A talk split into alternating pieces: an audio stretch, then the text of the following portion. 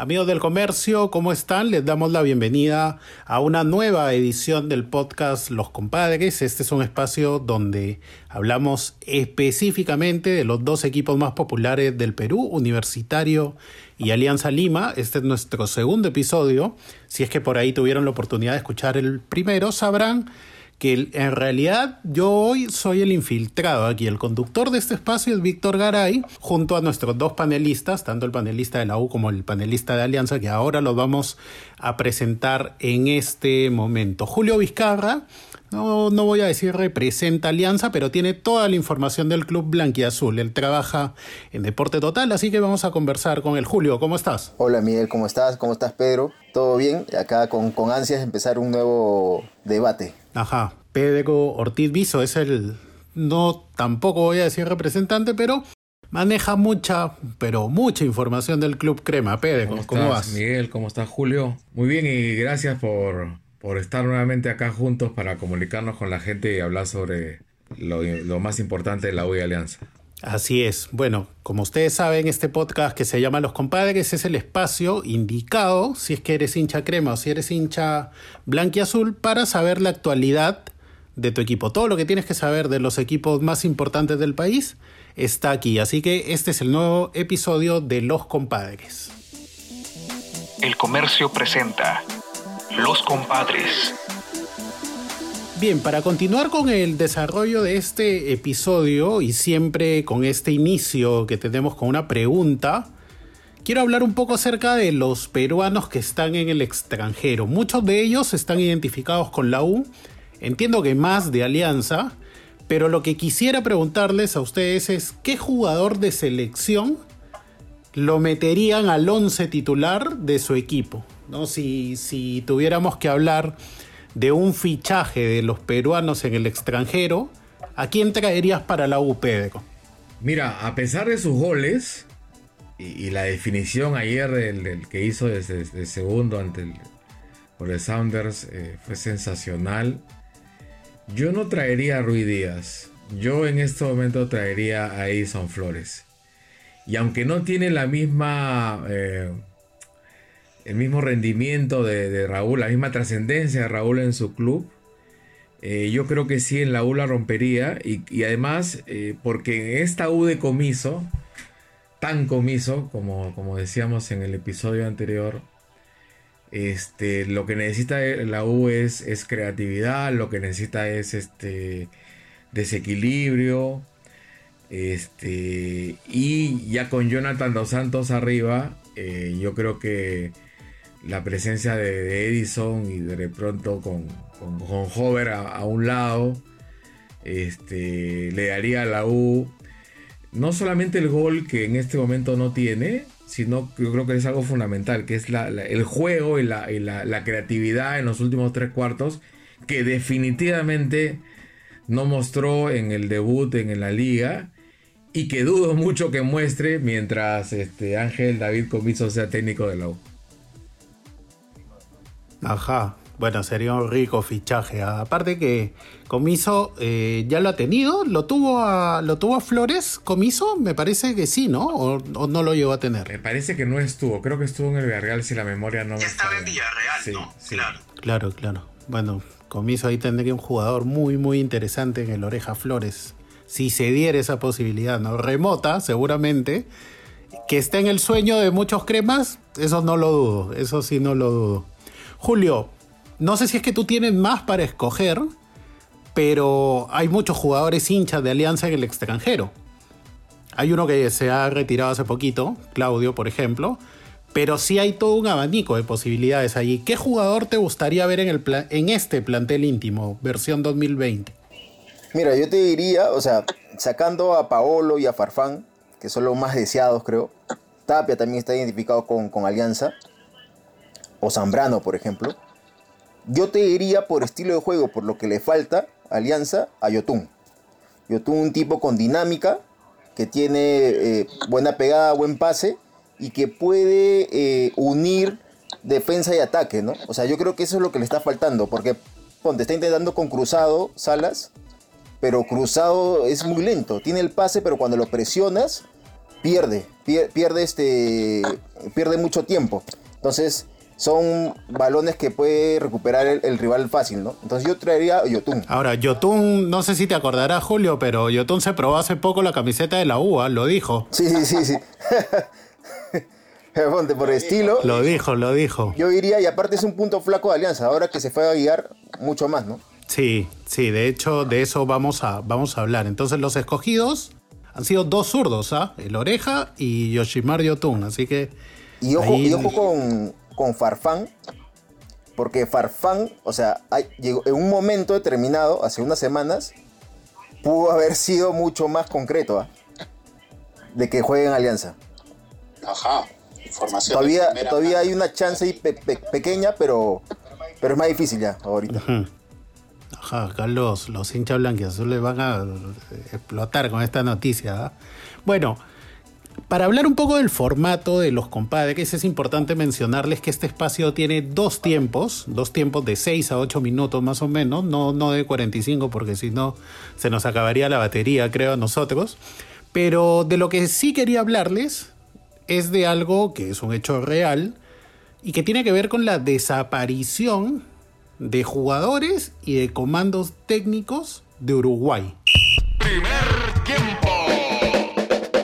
El profesor Gregorio Pérez dejó la dirección técnica de la U ya hace varias semanas, esto es sabido, asumió comiso, entrenador argentino, pero en Alianza lo que pasó fue que los tres jugadores uruguayos que estaban en el plantel se fueron también. Federico Rodríguez, Balboa y ahora hace tan solo unos días Luis Aguiar. ¿Qué ha pasado, Julio? Mira, con, para empezar, cuando llegó Salas y estaba viendo el plantel, estaba el tema del 9. Él quería traer a su 9, que era Rubio. Se barajaron otros nombres, pero él quería Rubio y al final llegó. Y él sí no quería a Balboa. Él sí no lo tenía en cuenta. Él tenía por encima de Balboa a Federico. ¿Ya? Y ese era el primer descarte ya, Balboa. Ese sí no, era bien complicado que se quedara. Así que este fue el primero que se fue. Además también Alianza manejaba una estadística que decía que Rodríguez hacía, hacía un gol, o sea, en menos minutos que Balboa, según una estadística que ellos manejaban, y que decían que era otro sustento para que se quedara Rodríguez. ¿no? Balboa se fue, se quedó Rodríguez y Aguiar, y después con Rodríguez ha pasado que ha tenido problemas personales, ¿no? O sea, a, Rodríguez sí, sí quería, Salas lo quería, ¿no? Que continuara, pero por un tema de eh, problemas personales se, tuvo que ir. Y con, y con Aguiar, con, con Aguiar también querían que se quedara en realidad. Pero ahí, o sea, entre problemas personales y, un tema en interna también, medio complicado, este, ya no, no, no, no, no pudo seguir y fue decisión de él, ¿no? En realidad. Pero es raro, ¿no? Que justo los tres uruguayos se hayan ido con la llegada, con la salida del técnico uruguayo, que sabemos que eran jugadores plenamente identificados con el anterior entrenador, con Pablo Bengochea, ¿no? Pero, pero ojo con, o sea, ojo con, sobre todo con Aguiar, porque en Bengochea cuando se va, y ahí no sé si se fue también con Aguiar, ojo. O sea, no sé si se fue también con Aguiar. Aparte que la llegada de Aguiar fue medio rara, ¿no? Porque se quería a otros jugadores ahí, ¿no? Se quiso primero a Christopher González, luego se mencionó otros nombres, pero al final el que terminó llegando fue Aguiar, ¿no? Sí, por, por Canchita, se, sí, la, Canchita lo quería, este, Bengochea, era la obsesión de Bengochea, inclusive se puso dinero, se ofreció dinero importante, o sea, cosa de locos para el fútbol peruano, pero al final, o sea, cuando Cristal pide más, este, deciden que no, porque ya era demasiado, ¿no? Inclusive, o sea, dentro de Alianza creían que no valía ese monto canchita. Y por aguiarse se cierra de la noche a la mañana porque tenía el aval de Bengochea, de algunos directivos también, de su paso, de primer paso por Alianza, y porque no querían seguir buscando en realidad. El, tiempo apremiaba y, y Aguirre era un conocido de la casa que además quería volver al. Quería, quería volver a, al club, ¿no? Claro, todo se hizo mucho más sencillo.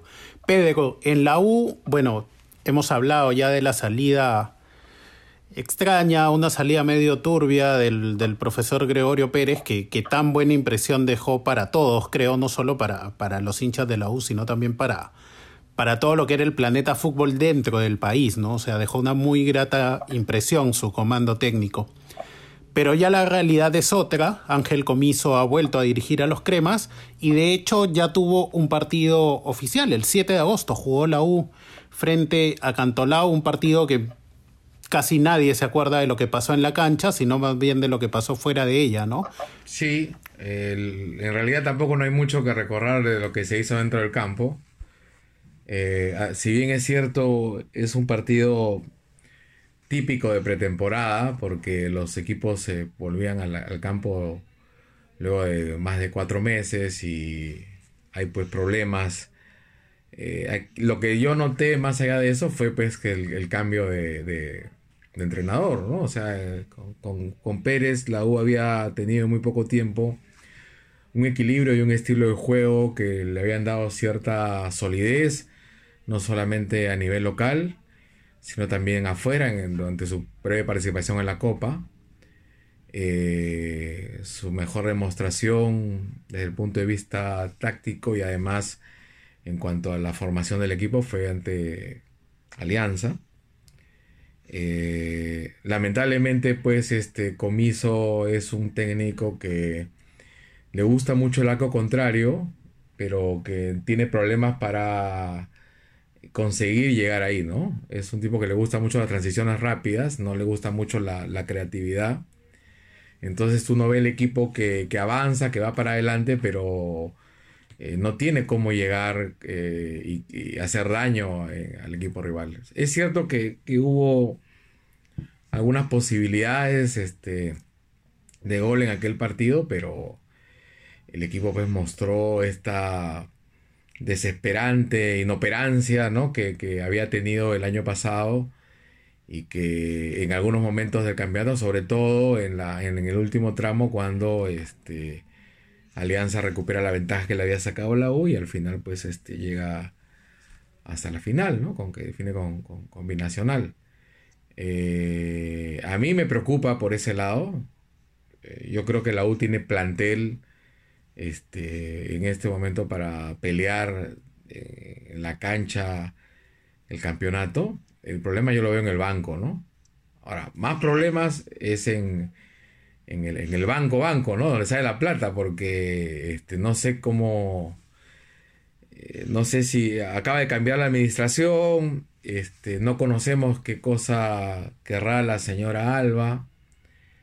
Y este. Y yo no veo en este momento eh, cómo un club con la plantilla que tiene la U pueda generar ingresos que le permitan mantener el club en los últimos meses. Entonces, yo ojalá que se pueda hacer algún manejo financiero que le permita este, mantener a la plantilla tranquila y que pues no aparezcan estas pérdidas de puntos porque no se pagaron algunos ya se perdió uno, ¿no? Sí, pues sí, por eso, por eso. O sea, la tranquilidad, entre comillas, es que ya tienes una nueva administración. Eh, eh, lo que no sabes es qué cosa quiere hacer esta nueva administración exactamente, ¿no?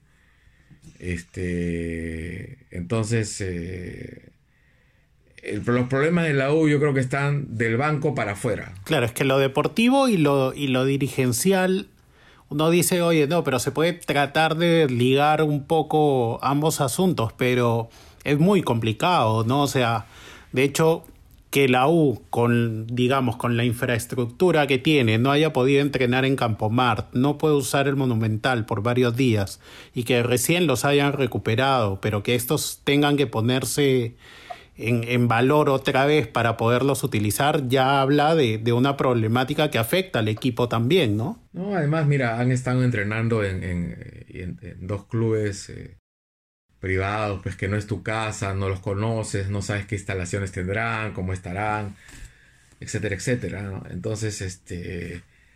Eh, eso pues te genera una serie de inconvenientes, no solamente logísticos, sino también de, parte del, jugador, del plantel, de acostumbrarse, de ver las instalaciones, etcétera, etcétera, ¿no? Este, y es una pérdida de plata idiota, ¿no? Tonta, producto pues de estas peleas ridículas, eh, absurdas. Y, no es que sobre la plata, ¿no? Para no, para nada, ¿no? Entonces, entonces, este, pero felizmente, entre comillas, eh, ya al menos el, manejo del club ya está definido, quién lo tiene. Ahora hay que ver qué cosa quiere esta señora, este, cuáles son sus objetivos. Eh, evidentemente eh, va a mirar a lo que quiera hacer Grenco porque Grenco la ha puesto, ¿no? Así que esperar que haya algún tipo de, objetividad, se quiere hablar así, imparcialidad, mejor dicho, no lo creo, sinceramente no lo creo. Y en el plano deportivo, lo, menos que se pediría es que los jugadores pudieran este, estar tranquilos para poder desarrollar eh, su fútbol, eh, valga la redundancia, con tranquilidad. Ahora, podemos discutir si Comiso es o no es el, mejor entrenador, pero bueno, está en este momento en el cargo. Eh, yo ojalá que le, que le, vaya bien, ojalá que, que, me equivoque y que encuentre el fútbol que en este momento la uno tiene. Yo creo que tiene jugadores para hacerlo. De hecho que sí. El fútbol peruano tuvo, tuvo una para, el 7 de agosto lo mencionábamos que fue el aniversario de, de Universitario, pero ese día paró el fútbol peruano debido a la actitud de varios hinchas cremas que acudieron a los exteriores del Estadio Nacional en una deplorable actitud, ¿no? Este, sin respetar el distanciamiento social, una locura. Pero luego de, ese, de esa fecha y de no tener fútbol peruano, llegó la Champions. No, no es que les esté comparando, ojo, pero llegó la Champions y nos, nos mantuvo entretenidos acabó la Champions, este, vimos al Bayern Múnich coronarse ante el PSG francés. Y tiene el fútbol peruano esta capacidad para entretenernos, o sea, dan el nivel del fútbol para estar pegado a la tele, para estar mirando todos los partidos, así como hemos visto al, no sé, al Olympique de Lyon, al Leipzig alemán, ¿no? O sea, no digo que los equipos estén al mismo nivel, ojo, pero hablo de si es que nos va a mantener pegados a la tele, por lo menos. ¿Cómo, cómo ven este retorno del, del fútbol peruano? La verdad, este, yo no, yo no sé si, o sea, no creo que tenga la misma capacidad que la Champions para entretener, ¿no? O sea, la ventaja que tiene el fútbol peruano es que ahora que se va a jugar domingo, por ejemplo, o sábado, o sea, este, no hay, hay poco deporte y que no transmiten lo, el partido, el fútbol chileno que va a volver, ni el ecuatoriano, ni, ni ninguna otra liga que, ni el mexicano, ¿no? O sea, esa es la gran ventaja del fútbol peruano, pero a entretener, no. Lo que sí te diría es que a mí me, me ha encantado este formato de Champions. Este formato inédito, no casual, pero este, este a un solo partido ha sido partidos muy intensos, este, bien jugados, emocionantes, eh, que se han decidido sobre el, sobre el final del, del tiempo, ¿no? Entonces ha sido, la verdad, bien, bien divertido este formato. Yo sí, por ejemplo, copiaría algo así para, si tenemos poco tiempo para desarrollar un torneo largo, yo sí copiaría este formato para definir, para definir título. Sí, claro. Me parece que es bien, y sobre todo cuando tiene sede única, ¿no? Que es en Lima. Claro. O sea, me parece una buena opción, ¿no? Para, para aplicarlo desde ese punto de vista, ¿no? Luego el nivel, yo creo que el nivel va a ser el mismo de siempre, ¿no? O sea, un nivel chato, ¿no? Chato porque, salvo algún partido que otro, es un nivel chato. O sea, la verdad que yo veía la Champions, veía correr a Mbappé, a Neymar, no sé, al Bayern contra el Barcelona. Y, es como que, que pienso y, digo, qué lento se juega aquí, ¿no? O sea, veía cuando se reinició el, el juego en la Liga, la Liga 1 y decía, qué lento se juega aquí, Dios mío, ¿no? O sea, es una diferencia abismal, ¿no? o sea, recontra abismal, ¿no? Ahora, saca tu cuenta, mira. Estaba leyendo una, un informe hace poco. Decía que el fútbol peruano mueve 60 millones de dólares. El fútbol peruano. Que es lo que debe ganar Messi entre, entre sueldo, ingresos publicitarios, hasta un poquito, un poquito más debe ganar él, ¿no? Messi este, creo que gana 100 al año. Claro, por eso, entre ingresos de, de, sueldos y publicidad debe ser mucho más que eso. Entonces, nuestro fútbol es muy, muy pobre, muy menesteroso en comparación con, lo que hemos visto en el gran nivel. Sin embargo, su ventaja es que tiene un público pequeño, creo que más pequeño de lo que creemos, porque en el Perú Hay mucha gente a la que no le interesa el fútbol. Este, y de los que le interesan, hay un gran porcentaje que le interesa más el fútbol de la selección y del fútbol internacional. Y muy pocos los que les interesa, eh, o mucho menos los que les interesa el fútbol local. Entonces, por último, tienes un público ahí que siempre te va a mirar el, este, el, fútbol local. Además, acuérdense que este, Movistar existe por el fútbol local. Porque con la competencia que hay en este momento, probablemente perderían una gran cantidad de suscriptores si no tuvieran el fútbol local. Entonces, este. hay, hay gente, a mí por ejemplo, yo soy parte de ese público, yo soy de los que se, sienta y, si estoy, me toca ver un partido Stein y Acuabamba, me, me siento a ver, a mirar, por lo menos hacer lo que dice Julio, no, no, no, no. Por lo menos sabes lo que dice Julio, ¿no? La lentitud, los errores garrafales del... o sea, tú si lo comienzas a contar, o sea, eh, la cantidad de errores que se cometen en los goles, los errores defensivos, es, alucinante, ¿no? ayer estaba viendo un video que alguien, algún maloso del extranjero había editado que le decían el peor arquero del mundo, ¿no? Y el peor arquero del mundo era Chiquito Flores. Porque habían hecho toda la, un recuento de todos sus bloopers y la verdad es que unos comienza, comenzamos a, comencé a hilar todo esto y dije, no puede ser que este pata haya tapado en la U y haya llegado a la selección. Y a la selección no sale por rendimiento deportivo, sino sale por una indisciplina. Entonces, y este tipo, que, que, que, además el, físico con el que jugaba, ¿no? Gordo, dejado, no era ni ágil ni nada por el estilo, haya estado en el fútbol peruano y haya estado en uno de los mejores equipos del fútbol peruano, ya te dice en qué nivel estamos, ¿no? Ahora, hablé, hablé hace poquito nada más con Chalaca González, que es el técnico que lo, que lo hizo debutar. Maravilla, me dijo, ¿ah? maravilla de chiquito. ¿ah? Me, ha contado muchas cosas, pero esa es otra historia. No, es, o sea, esa es una. O sea, te digo, pónganse a mirar ustedes con. Así como vemos la, lo que dice Julio, la, velocidad de Mbappé. Ayer veía a Müller, por ejemplo, y así como hay volantes que son. que te tapan huecos este tipo te tapa todos los huecos que hay en los últimos tres cuartos de cancha. Tú no sabes de qué juega Müller, pero está en todos lados, ¿no? Este. Uno empieza a ver el fútbol, pero la cantidad de errores técnicos que hay, que hay no solamente de no saber parar la pelota, sino de no saber pisar la cancha. Entonces es alucinante. Ahora, eso, eso también, esas carencias creo que le dan también su. El color que hace pues que la gente al final se quede enganchada mirando los partidos, ¿no? sí, sí, sí. Segundo tiempo. Otra de las cosas que queríamos tocar pasado ya esto que nos mantuvo muy entretenidos que fue la Champions.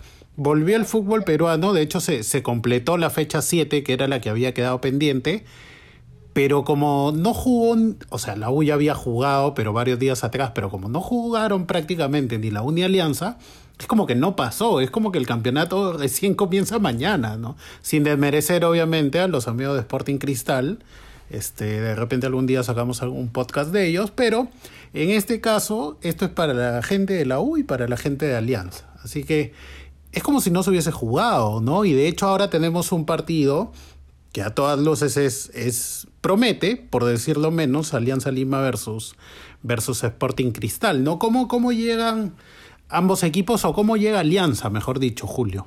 Yo creo que esta, para, o sea, de hecho, Alianza todavía es una incógnita, ¿no?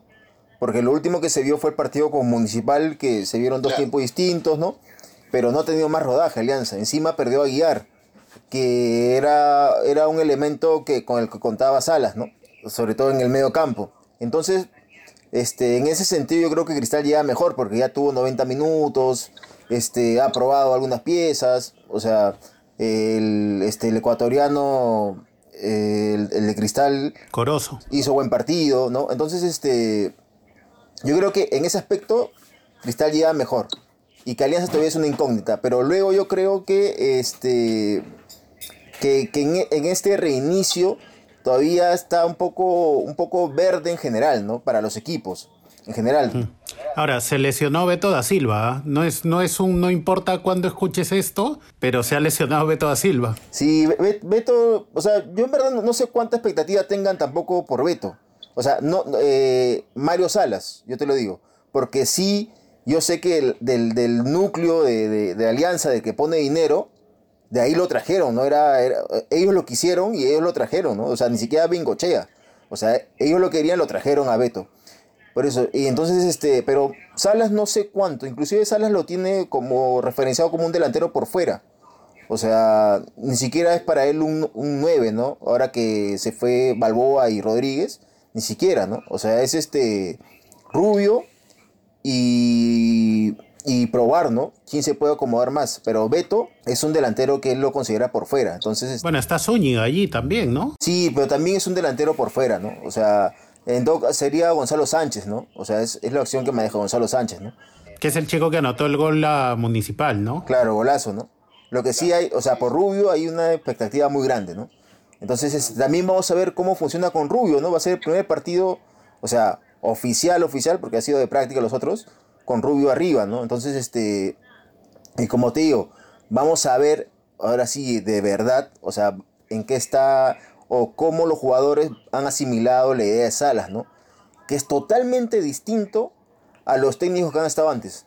Totalmente distinto, es una idea totalmente distinta por intensidad, por dinámica, por lo que quiere, las salidas del fondo, o sea, contra Municipal lo vimos y contra Municipal inclusive hubo varios errores. Eh, en salida con cruzado, este, con los defensas que querían salir jugando y demás. Entonces vamos a ver este, mañana contra el Cristal, que es una prueba importante. Vamos a ver en qué está la idea de Salas, ¿no? Que lo que sí puedo decir es que en Cristal, cuando estuvo en Cristal, sí la idea fue captada bastante bien rápida, ¿no? O sea, de hecho, eh, a mí me asombraba la ventaja que había sacado ese Cristal Alianza en la final, porque Bengoche era su segundo año.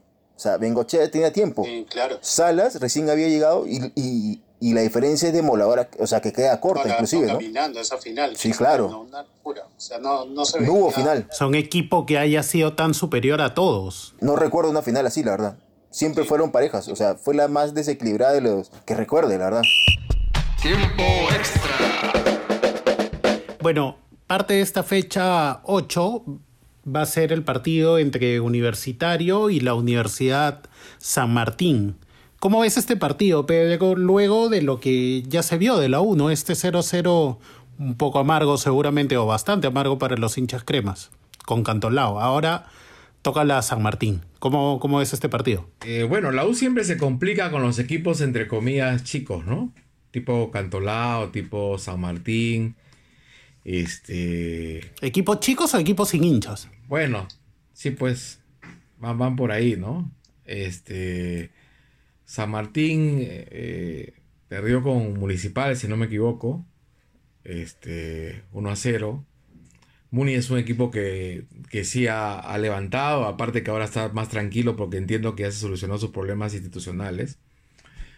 San Martín es un equipo que, que justamente, que, digamos, es uno de los equipos que, más tranquilo va a jugar también porque está acostumbrado a, hacerlo en, ante tribuna vacía, ¿no?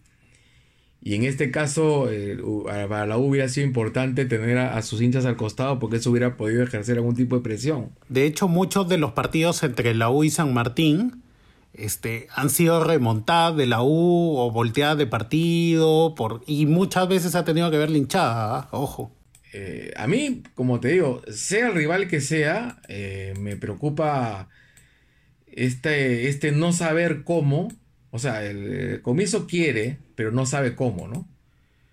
Entonces, este, no es simplemente agarrar y poner a un 10, ¿no? Poner a este al, colombiano en la, en, la, mitad de la cancha, ya, ya, que pase la bola por, ahí, por él y listo, ¿no? Ponerlo a Millán, el, Quintero por la derecha, Joven por izquierda, Millán al medio y un, y un 9 Zúcar eh, arriba.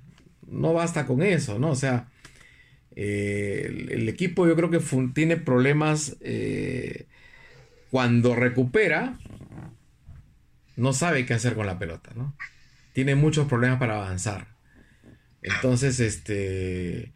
Y eso, y eso le, eso va a ser una complicación. Yo espero, dentro de todo, que lo que vimos ante. ante Cantolao haya sido eh, lo que mencionaba hace unos minutos, ¿no? Un partido de salida de pretemporada, donde los jugadores este, están todavía un poco duros y están pensando también que no llevan dos meses sin cobrar, ¿no? Entonces, eh, espero que con la tranquilidad, entre comillas, que da saber que ya tienen una, un administrador y no sé, y tienen sus, canchas y, les han dicho que le van a pagar y todo lo demás. Y con un tiempo más de entrenamiento, yo espero que este, el, equipo pueda andar mejor, ¿no? En, principio van completos. entiendo que Guardera se ha lesionado. Eh, pero, Dos Santos se recuperó. Sí, Dos Santos se ha recuperado, pero Guarderas igual no, no, es, eh, eh, no, jugó la vez pasada, entonces este, el que no está es Barco, ¿no? Y ahí sí no sé cuál es la razón por la cual, porque tengo entendido que él ya está entrenando, está con normalidad, ¿no? Y Barco fue sin dudas el gran jugador que, mostró el, durante que mostró Pérez durante su estancia, ¿no? O sea, Barco fue un cambio radical frente a lo que mostraba en, las temporadas pasadas, en donde era un, pues, un loquito que buscaba quitar pelotas y corría por un lado por el otro, empezó a ser pues un, volante con, con mucho criterio para, para recuperar la pelota, pero para salir, para romper líneas, ¿no? Sí. Entonces, este, eh, la ausencia de él creo que eh, también es una razón por la cual eh, el, fútbol de la U no, se ha visto, no, no se vio, perdón, en ese partido anterior. Así es. Si tuvieras que darme un pronóstico, Pedro, ya para ir cerrando este segundo episodio, ¿Cómo crees que, le vaya a la U? Es que hay una diferencia entre cómo creo que, creo que le vaya a ir y qué es lo que quiero, ¿no? Y cómo quieres, sí, sí, sí. Quiero que la U gane y me gustaría que el que gane avasallando y mostrando que es el equipo, mostrando en la cancha que, que, que, por algo tiene este plantel, ¿no? Me, gustaría que, que, que fuera un 2 a 0. Pero creo que va a ser un partido muy complicado y que si lo gana la U probablemente lo gane por la mínima diferencia, ¿no? Julio, ¿cómo ves eh, la Alianza Cristal? Yo la verdad, mira, a pesar de lo que te dije y que Cristal tiene mayor rodaje, lo veo parejo. Yo sí lo veo parejo.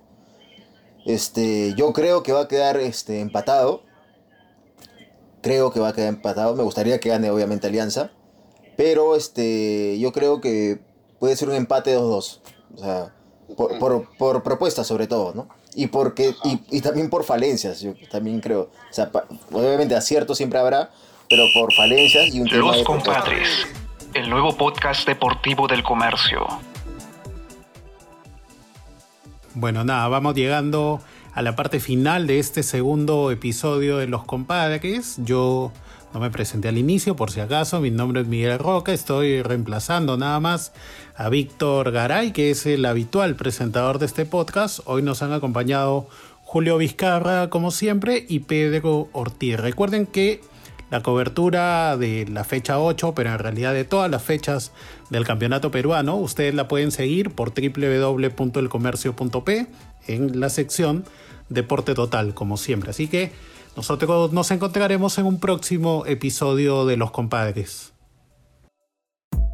Esto fue El Comercio Podcast.